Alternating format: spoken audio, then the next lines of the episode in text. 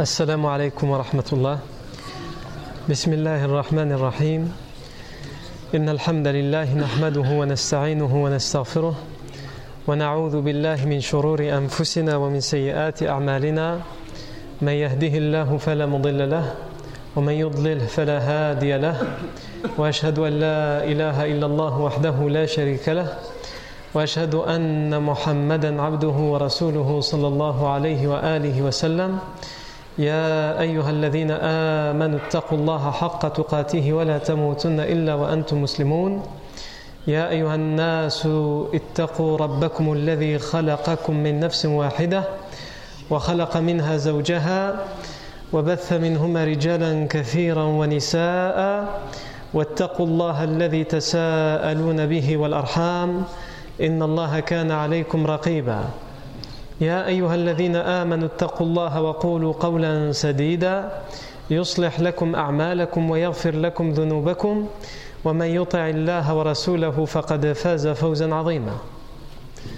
أما بعد فإن أصدق الحديث كتاب الله تعالى وخير الهدي هدي سيدنا محمد صلى الله عليه وسلم وشر الأمور محدثاتها وكل محدثة بدعة وكل بدعة ضلالة وكل ضلالة في النار ثم أما بعد La fois dernière, on s'est arrêté à l'organisation de la ville de Médine.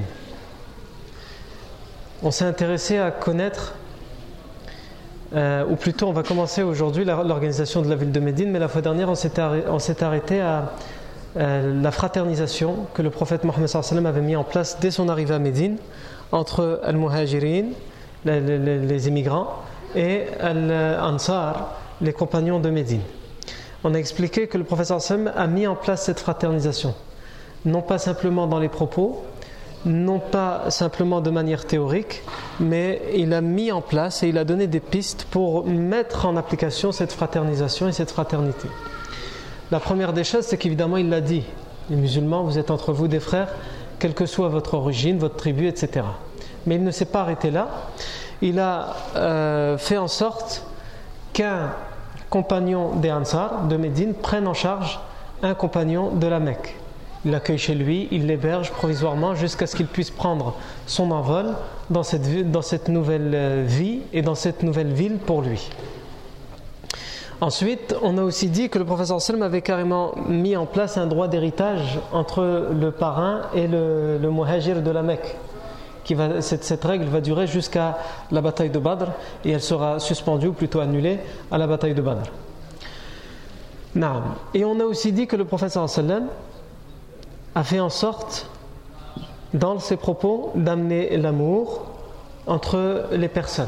Parce que comme on va le voir justement dans l'organisation de la ville de Médine, les gens à l'époque ont besoin d'amour. Ils ont besoin de comprendre qu'ils doivent s'aimer.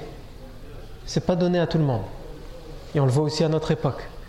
De comprendre que le musulman doit, c'est un devoir, il doit éprouver de l'affection, de l'amour pour son frère. Et il ne pourra vivre sa fraternité avec l'autre que s'il y a cette affection et cet amour. Sans affection et sans amour, il ne pourra pas euh, vivre et prendre conscience pleinement de la fraternité, c'est-à-dire du fait qu'il est vraiment un frère avec l'autre et que l'autre est vraiment son frère. Ton frère dans ta famille, on n'a pas besoin de te le faire prendre conscience. Même quand il y a des hauts et des bas entre les frères d'une même famille, entre les frères et sœurs, la personne sait, malgré les bas et malgré les hauts, qu'il y, a de l'amour, de l'affection et de la fraternité parce que la, vie est faite ainsi. Ils ont les mêmes parents, ils ont vécu ensemble, ils ont partagé les mêmes choses, etc. Mais deux personnes qui sont totalement étrangères, qui n'appartiennent pas à la même famille, qui n'appartiennent pas aux mêmes tribus et aux mêmes villes, et on sait l'importance de l'appartenance à la tribu, l'importance, euh, ce que ça avait comme importance dans le cœur des gens à l'époque. Eh bien, ces gens-là, ça ne va pas de soi qu'ils doivent aimer cet étranger, entre guillemets, juste parce qu'il a la même religion et juste parce qu'il a la même foi. Naam.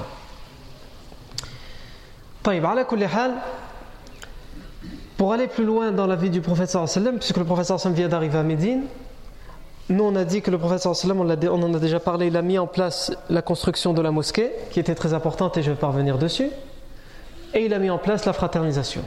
Et il manque une chose, pour fonder pleinement et complètement cette nouvelle société, société idéale d'une certaine manière, et c'est ce dont on doit nous s'inspirer dans notre communauté à petite échelle, euh, mosquée, fraternisation entre les gens, et aussi la troisième chose, mettre en place un code de vie et le respecter, l'appliquer.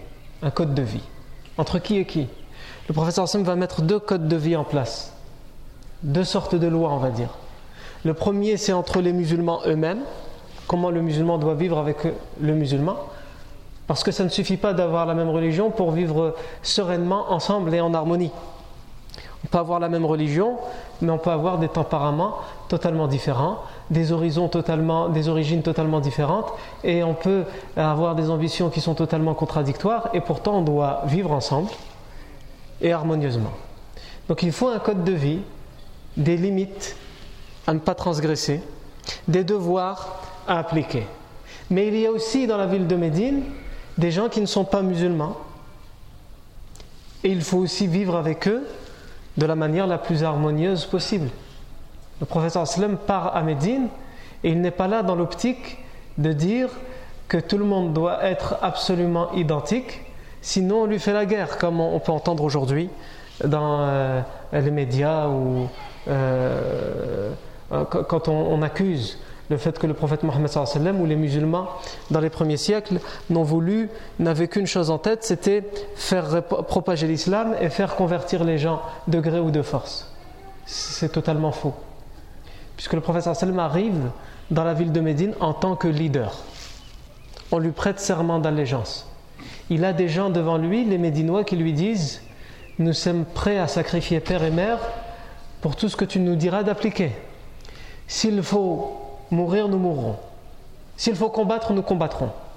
Le professeur Hassan ne saisit pas la perche qu'on lui tend, mais au contraire, il explique à ces gens-là qui lui disent ça, puisque nous on a expliqué dans les deux derniers serments d'Al-Aqabas comment ils ont prêté serment d'allégeance, à l'obéissance au doigt et à l'œil, au fait qu'ils étaient prêts à sacrifier leur vie s'il le fallait pour défendre le professeur Sallam, et s'il leur ordonnait de combattre quiconque et de lutter contre quiconque, ils étaient, ils étaient prêts à le faire.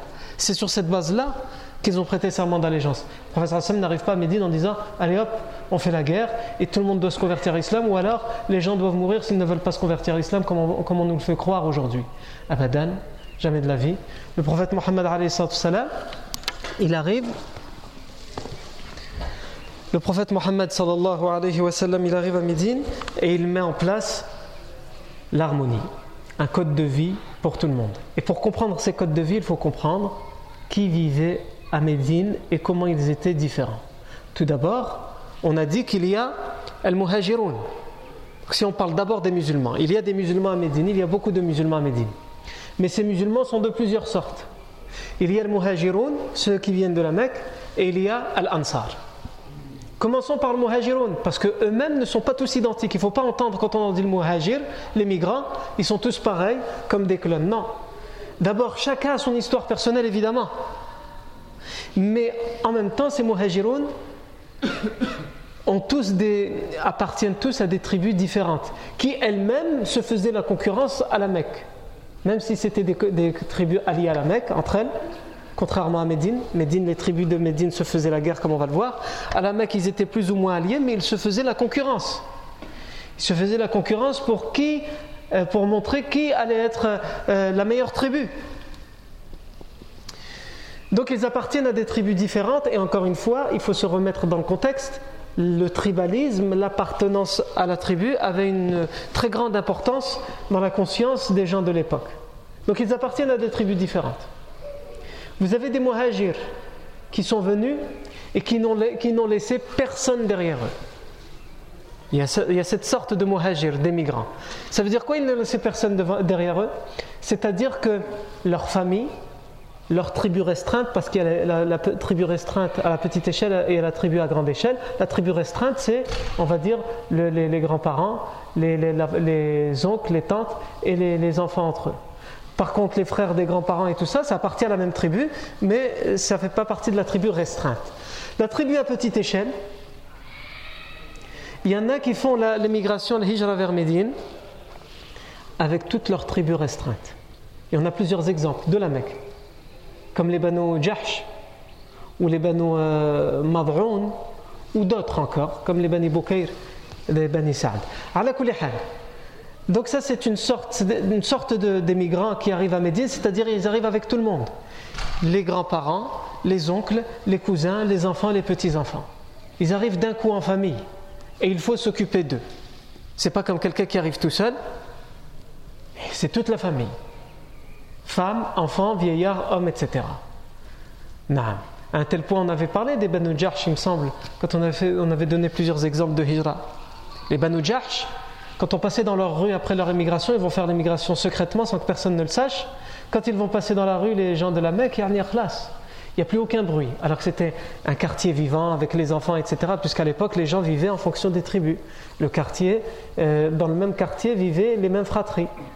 On ne s'éloignait pas. Et donc les tribus étaient reconnues en fonction de là où habitaient les gens. Et donc ici, euh, Abu Sufyan, anhu, puisque plus tard il deviendra musulman, il sera un des compagnons du professeur. À cette époque-là, il n'est pas encore musulman et il va venir et va constater, on va lui faire constater, puisque c'est un des leaders de la Mecque à cette époque-là, pas encore le leader, mais il va le devenir plus tard, mais c'est un des leaders, il va constater que les Banu Jarsh ont quitté leur quartier. Et comme c'était la règle à l'époque, considérer que c'était des fugitifs, il va réquisitionner les demeures des Banu Jarsh et il va les vendre. Il va les vendre. Et cette information va arriver aux oreilles des Banu Jarsh alors qu'ils sont à Médine, qu'ils ont laissé leurs biens derrière eux. Et ils vont aller se plaindre au prophète Mohammed sallallahu alayhi wa sallam en se plaignant en disant Nous avons laissé derrière nous nos demeures, les propriétés de nos parents, de nos ancêtres, de nos grands-parents. Et on nous a informé qu'Abu Sufyan les a fait vendre, les a réquisitionnés, les a vendus aux enchères. On nous a volé nos demeures. Non. Et une des plus grandes épreuves que quelqu'un peut euh, subir dans sa vie, c'est ça. C'est d'avoir euh, travaillé, d'avoir sacrifié pour euh, posséder quelque chose et qu'on lui prenne sans aucun droit juste par injustice, cette chose qu'il a possédée après, tant de labeur, après tant de sacrifices, et que devant lui, on le vend et on le donne à un autre. il n'a aucun moyen de restituer son droit. Et ces injustices-là, malheureusement, existent encore aujourd'hui. Hein, le, plus grand euh, exemple à, grande échelle, c'est la Palestine. Non.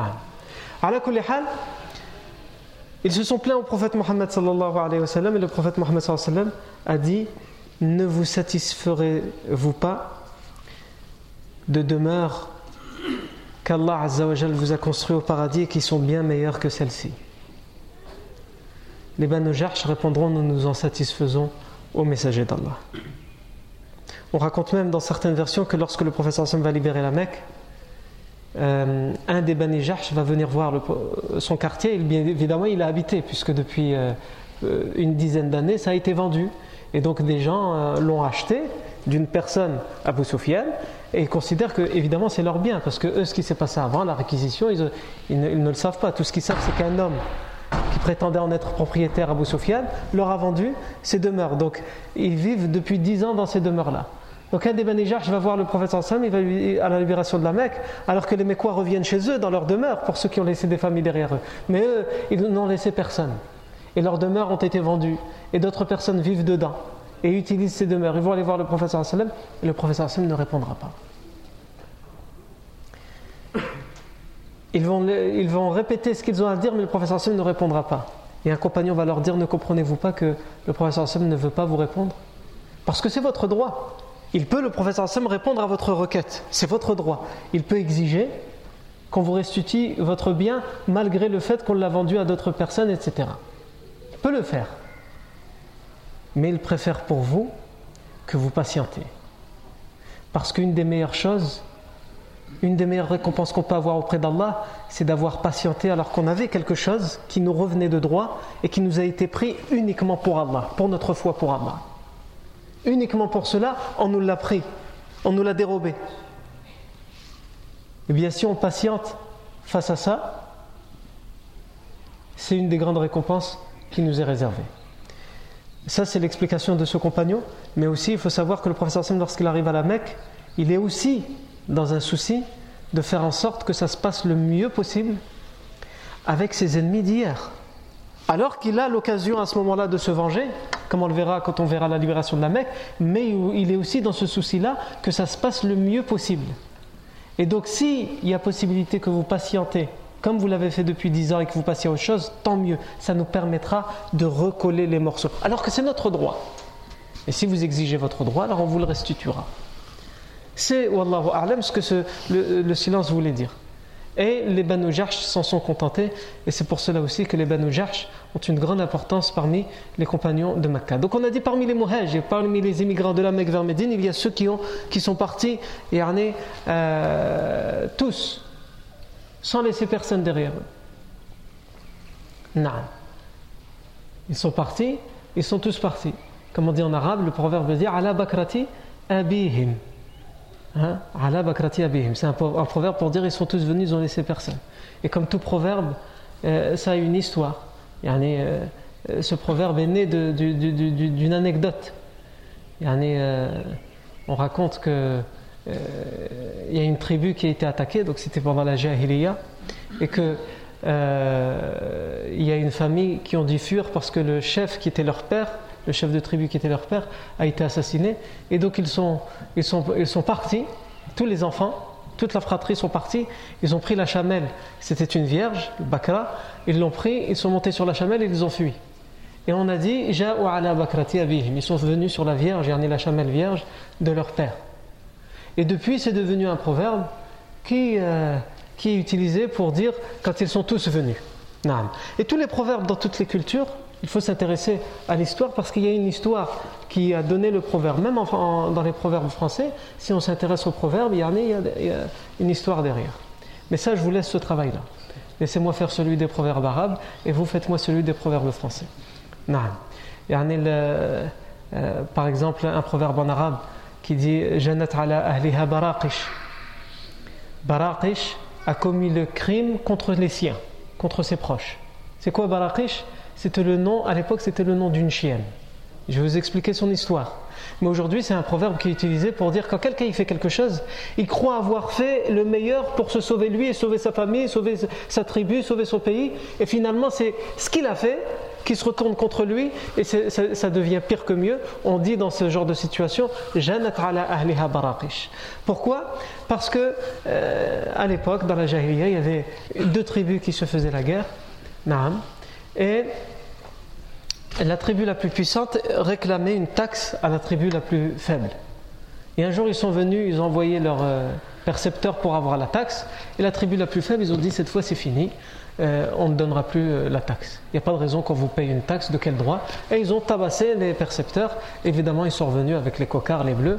Et donc la tribu, qui était plus puissante, a organisé une armée. Ils sont venus pour décimer cette tribu qui non seulement a refusé de payer la taxe, et en plus, ils ont frappé les percepteurs.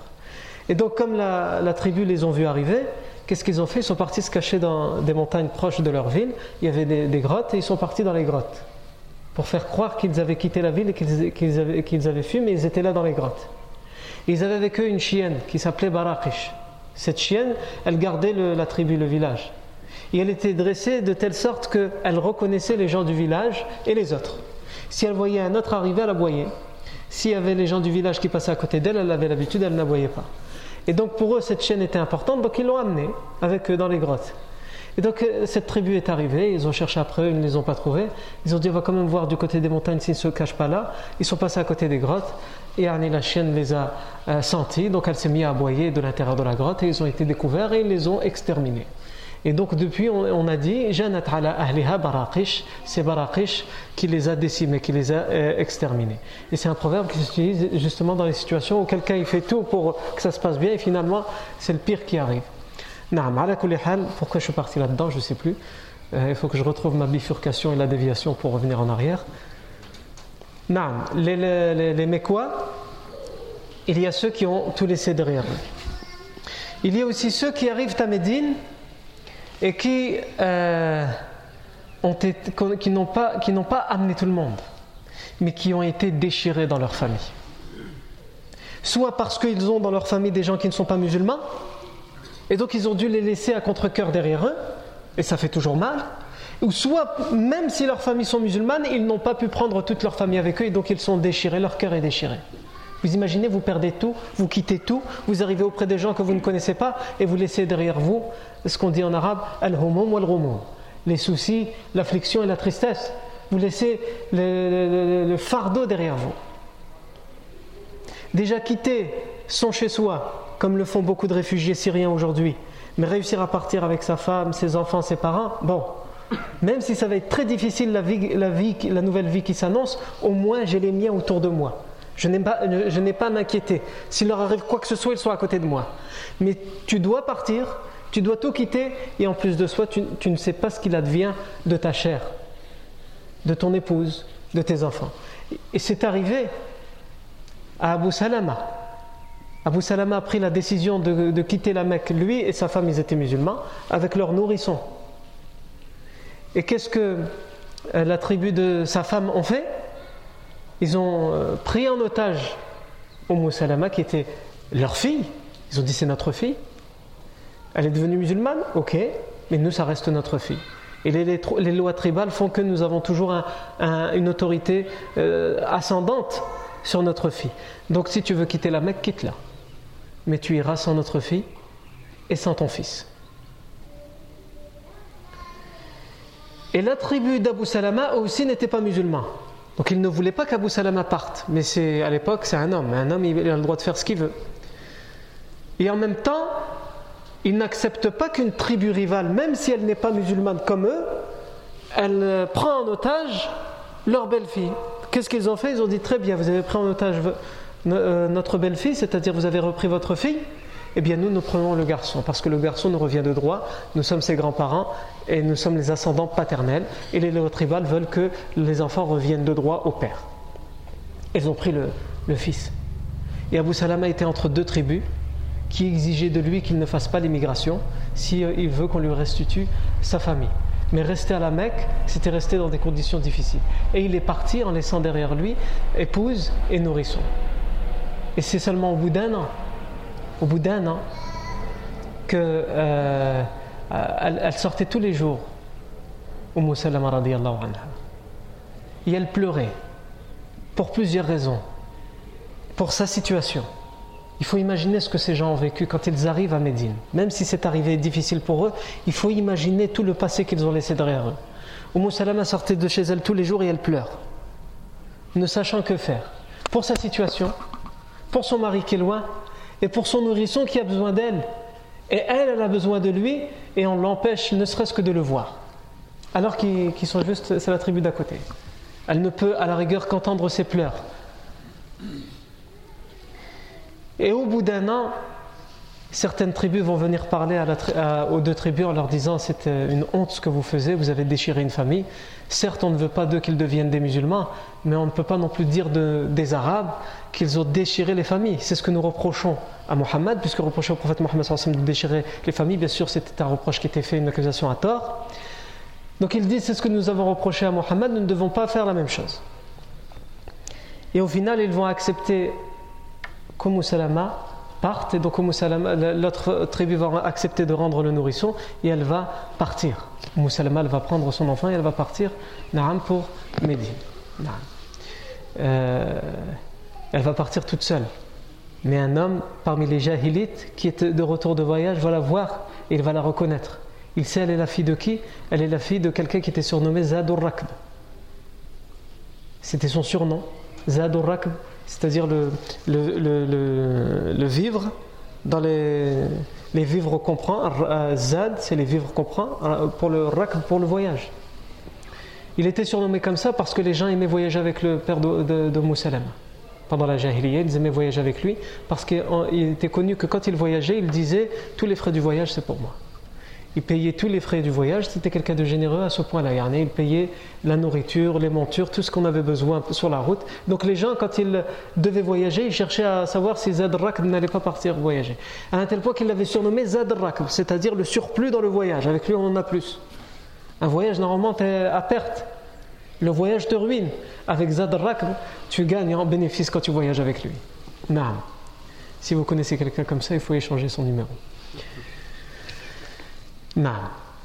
Et donc cet homme va voir Umm Salama, il va dire c'est une honte pour nous si on laisse Umm Salama avec son nourrisson voyager tout seul à travers le désert, même si on n'aime pas ce qu'elle fait parce qu'elle est musulmane, parce qu'elle voyage vers Médine, pour retrouver le prophète alors que nous nous rappelons de ce que faisait son père pour nous lorsqu'on voyageait avec lui. Et donc il va l'accompagner pudiquement, décemment, jusqu'à Médine et il va revenir chez lui malgré sa mécréance, son idolâtrie, son hostilité pour les musulmans. Parce qu'il n'a pas oublié, comme on dit, il n'a pas oublié le bien. Et ça aussi, c'était, euh, on a déjà parlé de la générosité chez les, dans la jahiliya, mais on parle aussi de ça ici dans, dans la jahiliya, c'était une vertu, il n'oublie pas le bien. Quand quelqu'un leur a fait un bien, il ne l'oublie pas. Et c'est des vertus que le prophète a gardées et il a demandé que les musulmans gardent pendant l'islam. Donc, j'ai pris l'exemple de Umm Salama pour dire qu'il y a des gens qui ont leur famille déchirée quand ils font la hijra parmi les muhajirs. Donc, ils ne sont pas dans la même difficulté que les autres muhajirs. Il y a ceux qui ont dû tout laisser derrière eux, toute leur richesse. Il y en a qui ont laissé toute leur famille, mais il y en a qui ont laissé toute leur richesse. Et on, peut aussi donner l'exemple de Suhaib al-Rumi, Suhaib ibn Sinan al-Rumi, qui lui, il est arrivé en tant qu'esclave, en tant que vagabond, et il est arrivé à la Mecque, il a fait sa vie, il a fait sa richesse, et il est devenu musulman. Et lorsqu'il a voulu faire la hijra, les idolâtres de la Mecque lui ont dit su'lukan haqiran hatta alladhi balagt wa turid malik Tu es venu chez nous en tant que vagabond. Tu n'avais rien, tu n'étais qu'un miséreux. Et tu t'es fait tout l'argent que tu t'es fait chez nous, et maintenant tu veux quitter notre ville. Toi, tu veux la quitter, tu veux prendre avec tes richesses que tu t'es fait sur notre dos, chez nous. Ça, ça n'arrivera pas, tu vas rester ici. Et il va leur dire, si c'est juste une question d'argent, est-ce que vous acceptez que tout ce que je possède, vous le prenez et vous me laissez partir? Ah oui, ah ça oui. Ça c'était un argument qui, parle, qui parlait à l'époque dans la péninsule arabique. Et probablement ça parle encore aujourd'hui dans la péninsule arabique cet argument. Non. Donc, ils ont dit oui. Et il est parti en leur laissant tout. Prenez. Moi, ce qui compte pour moi, c'est que je vive ma religion sereinement. Il y a ce genre de personnes. Suhaib Rumi n'était pas le seul. Et il y a aussi parmi les muhajirs ceux qui vont arriver, qui vont être hébergés chez les Médinois comme on l'a vu, et donc ils vont pouvoir prendre leur envol, mais il y a aussi Ahlus Sofa. Ahlus Sofa sont les gens qui, vont, qui ne vont trouver plus personne qui va les héberger, qui vont venir après, et ceux qui viendront encore plus après, et qui vivront, pour la plupart d'entre eux, à la mosquée, et qui vivront des aumônes, parce qu'ils n'ont absolument rien. Donc parmi les muhajirs, il y a tous ces gens-là, toutes ces, euh, ces situations aussi différentes les unes que les autres. Ensuite, il y a les musulmans de Médine. Mais à Médine, il n'y a pas que des musulmans, comme on a dit. Donc à Médine, quand le professeur Sam arrive, il y a deux sortes de musulmans. Le muhajir, on a vu qu'il y a plusieurs sortes. Et il y a l'Ansar. L'Ansar, les partisans euh, musulmans de Médine, il y a plusieurs euh, sortes chez eux aussi. Pour comprendre qui sont les Ansar, il faut savoir qu'il y a Al-Aus et les Khazraj, deux tribus ancestrales arabes.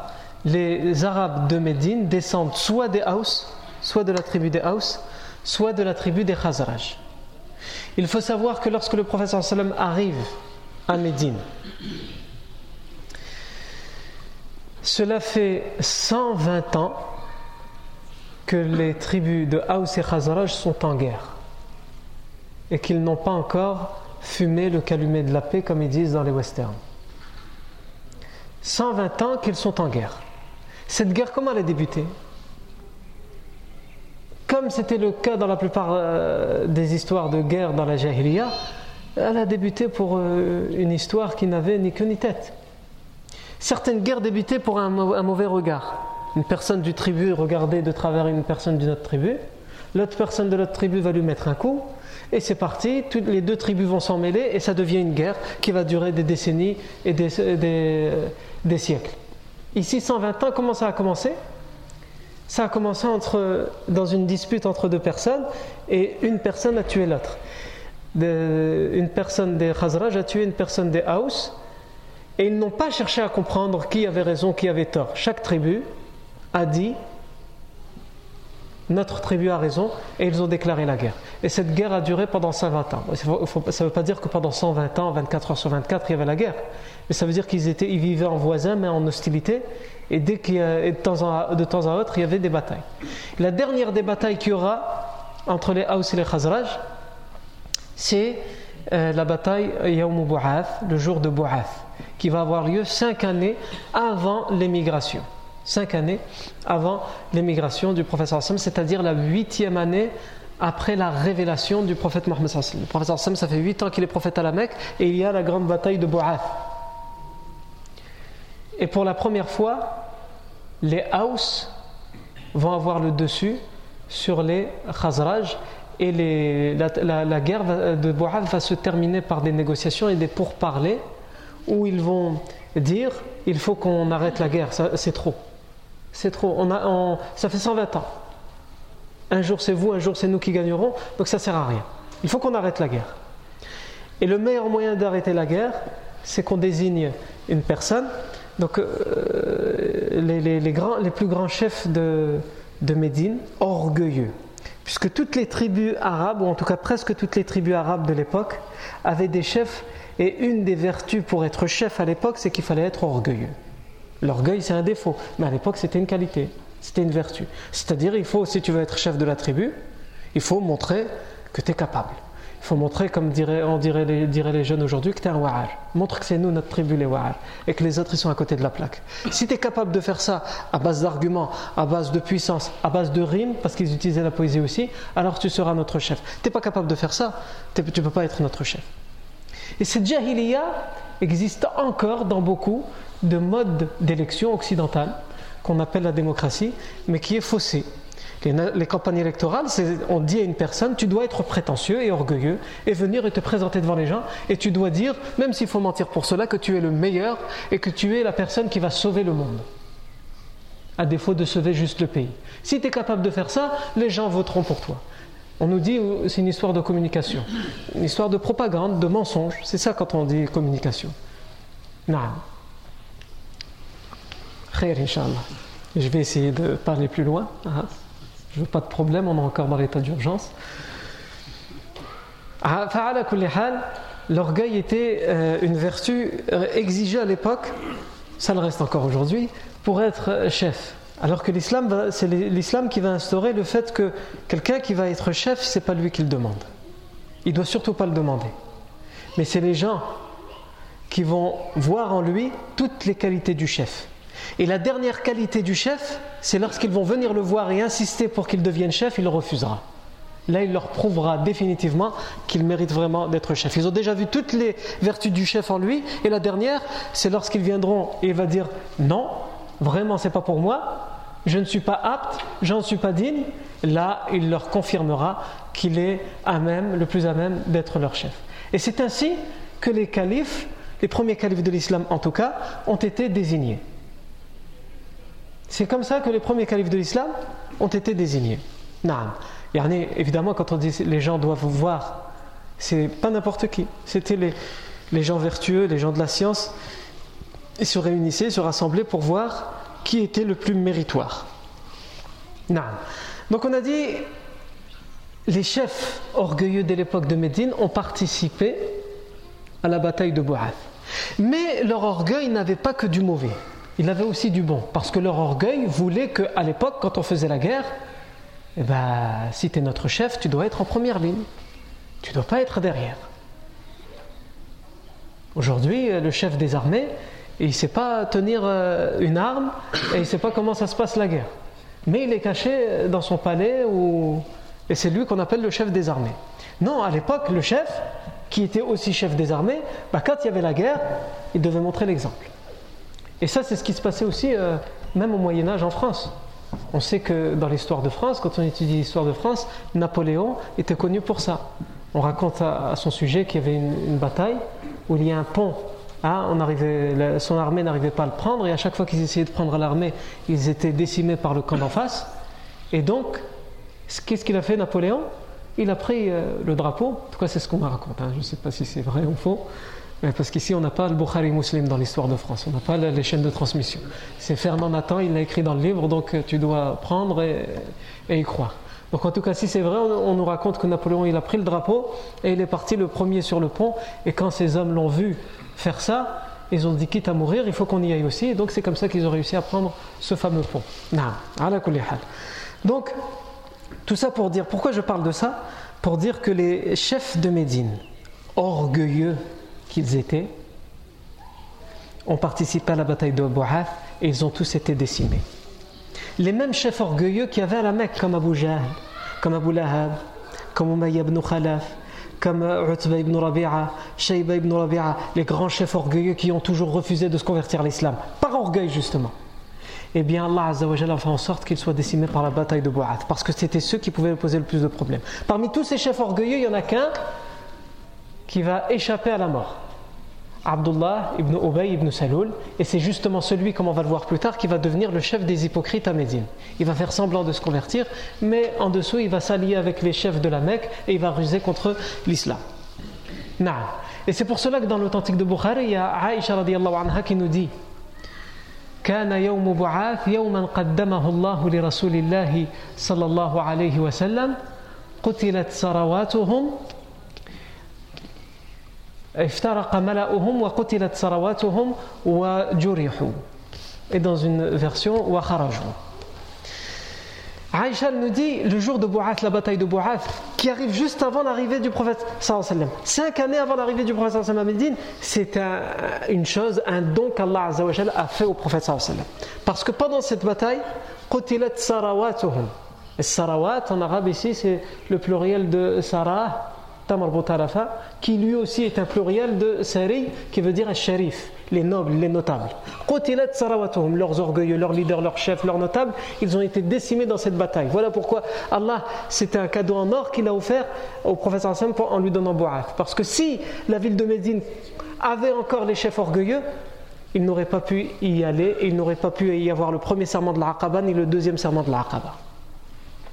قتلت سرواتهم افترق ملأهم leur euh, notable, leur chef, leur union a été décimée, leurs chefs, ils ont été exterminés, ou ils ont été blessés par cette guerre, hein, ils étaient exsangues après 120 ans de guerre et en particulier après la grande bataille de Bou'ath. Donc évidemment c'est un hasard s'il y a la bataille de Bou'ath juste avant l'arrivée du prophète à Médine. Quand le professeur Sam arrive à Médine, il y a les Aous et les Khazraj. Parmi les Aous, il y a des musulmans, parmi les Khazraj, il y a des musulmans. Presque, au moment où le professeur Sam arrive à Médine, presque toute la ville de Médine est convertie à l'islam. Quand je parle de presque toute la ville de Médine, je parle des Aous et des Khazraj. Parce que dans la ville de Médine, il y a aussi les trois grandes tribus juives, les Banu Nadir, les Bani Quraïda, les Bani Qaynuqa, et eux, ils ne sont pas convertis à l'islam, ou en tout cas, chez eux, il n'y a pas encore de convertis à l'islam, puisque parmi les juifs de Médine, beaucoup se convertiront à l'islam, comme on le verra plus tard lorsqu'on parlera des euh, juifs de Médine. Donc, parmi les Arabes, l'Aus et le Khazraj, au moment où le prophète arrive, presque tous sont convertis à l'islam. Pourquoi? Parce qu'il y a d'abord eu les premiers convertis qui sont venus voir en cachette, en secret, le professeur sallam.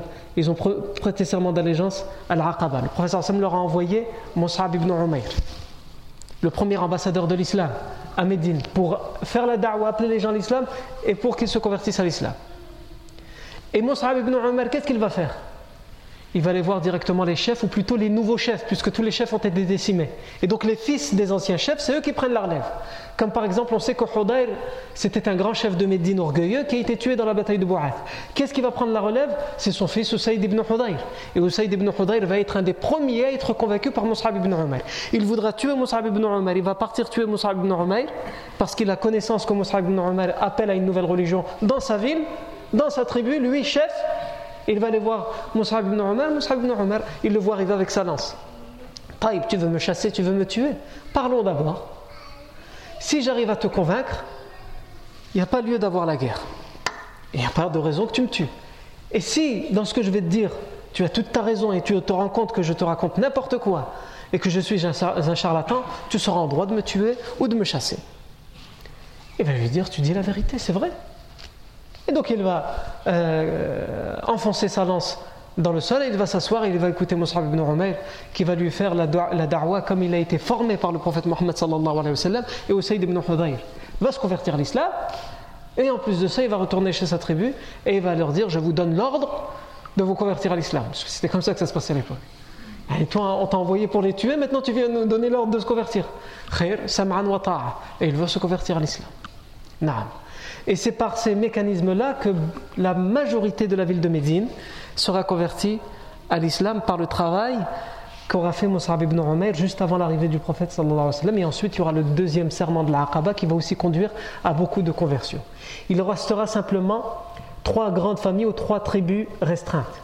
Les Banu Khatama, au moment où le prophète arrive, ils ne sont pas encore convertis à l'islam, ils appartiennent tous au Haus. Les Banu Khatama, les Banu Wa'il et les Banu, les banu Waqif. Donc ça, ce sont les Haus, les musulmans de Médine, qui ont connu la guerre et l'hostilité entre eux. Et aujourd'hui, ils doivent apprendre à vivre entre eux. Et le professeur sallam, le premier code qu'il va mettre entre eux, c'est des, codes de vie harmonieuses. Non. Parce que le prophète sallam arrive euh, dans une société où les gens se détestent juste par nationalité ou par tribalisme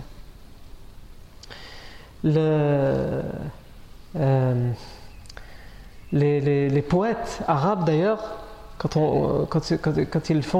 ils ont fait leur poésie, ils ont laissé beaucoup de traces sur ces guerres qui n'en finissaient pas. À un tel point que le poète Amr ibn Kulthum dit dans une de ses rimes la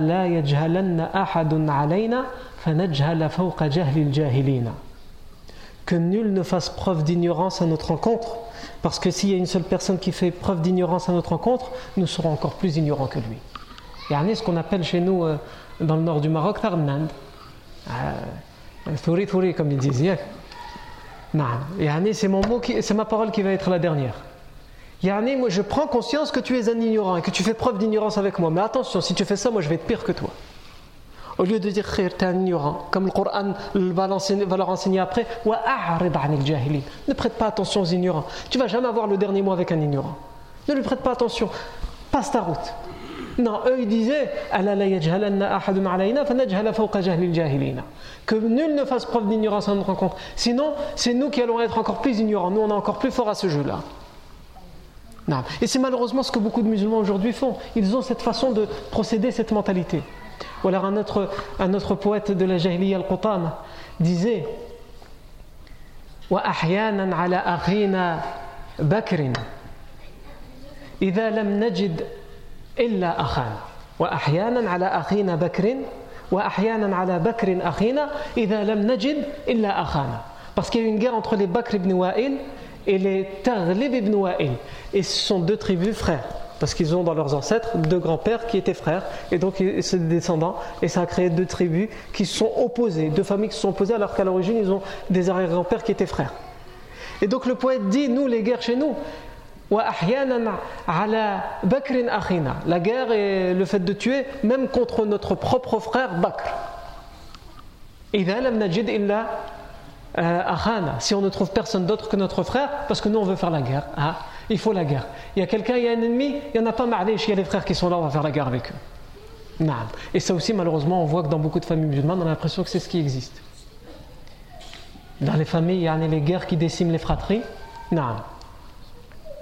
Pour des raisons d'héritage ou pour autre chose, peu importe, y a euh, beaucoup de familles sont décimées à cause de ça et de petits, des enfants, des petits-enfants à cause d'histoires qui remontent chez les parents ou les grands-parents. Et donc cette euh, littérature de la guerre était très présente, puisque l'histoire, à l'époque, les Arabes n'écrivaient pas. Et donc ils conservaient leur histoire à travers quoi? À travers la poésie orale. Donc les guerres, ils les ont préservées à travers la poésie, ils racontent leur guerre à travers la poésie. Et toutes les situations sociales, ils les racontent à travers la poésie. Et ça se faisait encore jusqu'à il n'y a pas longtemps au Maghreb. Au Maghreb, euh, en tout cas pour ne parler que de ce que je connais, c'est-à-dire du nord du Maghreb, de Rif, il y a ce qu'on appelle euh, Israël. Et Israël, ce sont des poèmes, aujourd'hui c'est devenu du n'importe quoi, c'est que le romantisme, etc. Mais jusqu'à encore une époque très récente, euh, la, résistance contre le colon espagnol, elle est euh, enregistrée dans des anciens poèmes. la vie sociale de la campagne comment la femme vivait, comment elle allait au puits, qu'est-ce que l'homme faisait, comment il travaillait son champ, comment ça se passait, on, laissait ces traces-là dans, la poésie. Et à l'époque, c'était exactement la même chose. Tout est, tout est enregistré dans la poésie. La guerre, comme on l'a vu, et bien d'autres choses aussi. On avait déjà parlé, euh, il me semble, de Majnoun, Leïla, Qais ibn al-Malouh qui a été surnommé Majnoun ou Leïla, Qais ibn al-Malouh qui a été surnommé le fou de Leïla parce qu'il était amoureux de Leïla. Et donc, euh, euh, le romantisme aussi existe chez les Arabes de l'époque. Et chaque, chaque mentalité, chaque tribu avait, sa façon de, de, faire la poésie, de faire la prose, et donc sa façon de laisser les traces. Par exemple, on va parler un peu plus tard, Inch'Allah, des Arabes, des Bédouins. Et les Arabes sont des gens, comment on va dire, euh, comment on pourrait dire, les gens de la campagne, les gens crus. C'est comme ça, c'est la nature les gens urbains, ils ont des codes. Quand il va parler avec toi, il va faire attention, il va prendre des pincettes, il sait que peut-être il y a des choses qu'il ne faut pas. L'arabe, c'est les gens qui, et leurs codes sont différents. Ça ne veut pas dire qu'il te veut du mal, il faut juste comprendre ses codes, sa façon d'être, sa mentalité. Et vient, il va directement droit au but. Toi, tu as l'impression de ce qui ne le regarde pas, que euh, par exemple un, bédouin va interpeller le professeur sallam. Pour lui, c'est adi. Comment il va faire? Il va attraper le professeur par, par, le col. Le professeur sallam, il est en train de parler avec ses compagnons, il l'attrape par le col. Viens, euh, j'ai une question à te poser. Évidemment, vous imaginez les compagnons autour, et ils étaient prêts à dégainer l'épée, mais le professeur sallam sait à qui il a affaire il a affaire à une personne qui ne lui veut pas du mal. C'est juste lui, il sait pas, c'est sa façon de faire. Chez eux, c'est comme ça. Quand il s'appelle, il, se tire les vêtements, il se, dirige, il se les vêtements. Non. Donc le professeur Sam va l'écouter, il va lui répondre. Ou le, Arabi qui est rentré dans la mosquée, il voit qu'il n'y a pas de plafond, il n'y a pas de tapis, c'est un sol, donc pour lui c'est bon. Il va à l'intérieur de la mosquée contre le mur et il commence à uriner. Mais pour lui, il n'a rien fait de mal. Parce que chez lui, à la campagne, c'est comme ça qu'on fait. On trouve un endroit en plein air et on fait. Même si ce n'est pas à l'abri du regard des gens, etc. Et donc les compagnons ici aussi, ils ont dégainé, leurs épées. Même le professeur Hassan sait que c'est arabe. Et donc il faut aussi faire en fonction des gens et de leur code. En attendant qu'ils s'adaptent au code des autres.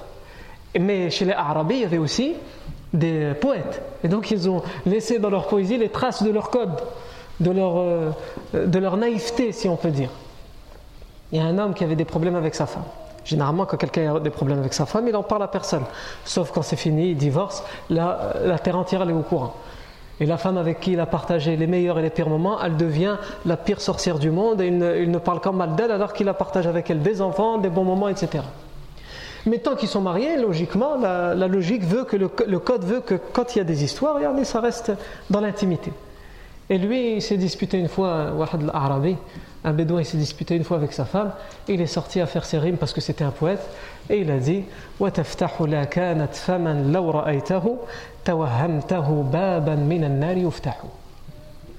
quand elle ouvre sa bouche, pour euh, hurler, pour me crier dessus, et lorsqu'elle ouvre sa bouche, puisse-t-elle ne pas exister, tu as l'impression que, que, sa bouche, ce n'est pas une bouche qui s'est ouverte, mais une des portes du feu de l'enfer qui s'est ouverte.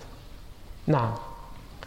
Et donc, quand on voit que quelqu'un est capable de parler comme ça de son épouse dans le poème qui va rester célèbre, c'est qu'on voit qu'il a des codes qui ne sont pas comme les codes des autres. Il y a des choses qui doivent rester. Euh, où ils avaient une naïveté qui était aussi très célèbre, à un tel point qu'on raconte qu'un poète arabe a quelqu'un qui lui dit Celui qui ne s'est pas marié avec deux femmes, celui qui n'a qu'une femme, qui n'est pas polygame, qui n'a pas au minimum deux femmes, il ne connaît pas le bonheur.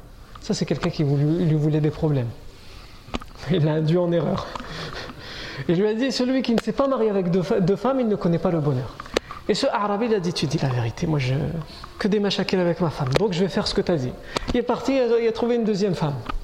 Et quand il a vu comment ils étaient les problèmes, quand il y en a eu deux, qu'en fait avant c'était le paradis, il a fait un poème dans lequel il dit تزوجت اثنتين لفرط جهلي بما يشقى به زوج اثنتين فقلت أصير بينهما خروفا أنعم بين أكرم نعجتين فأصبحت كنعجة تمسي وتضحي تداول بين أخبث ذئبتين.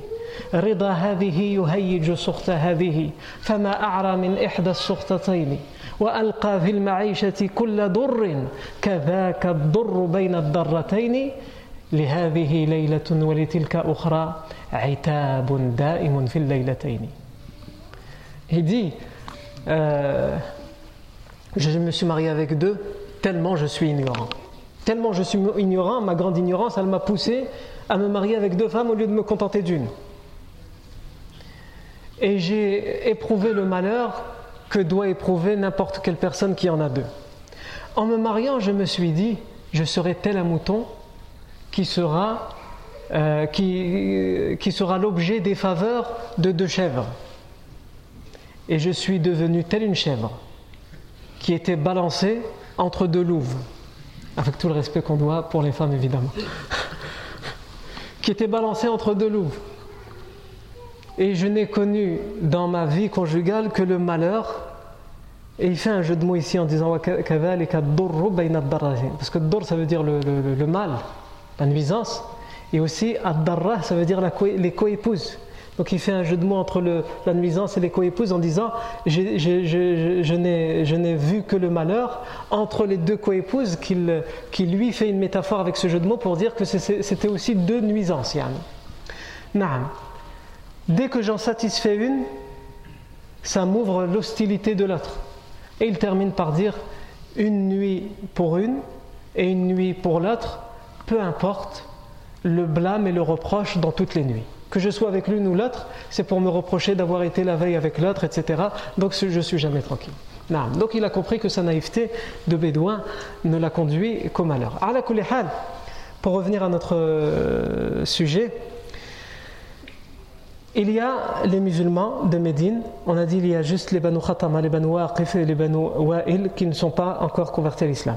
Et, il nous reste à voir les non-musulmans de Médine, les arabes non-musulmans. Donc il y a l'Arab, il y a ceux qui ne sont pas encore convertis à l'islam, et il y a les tribus juives.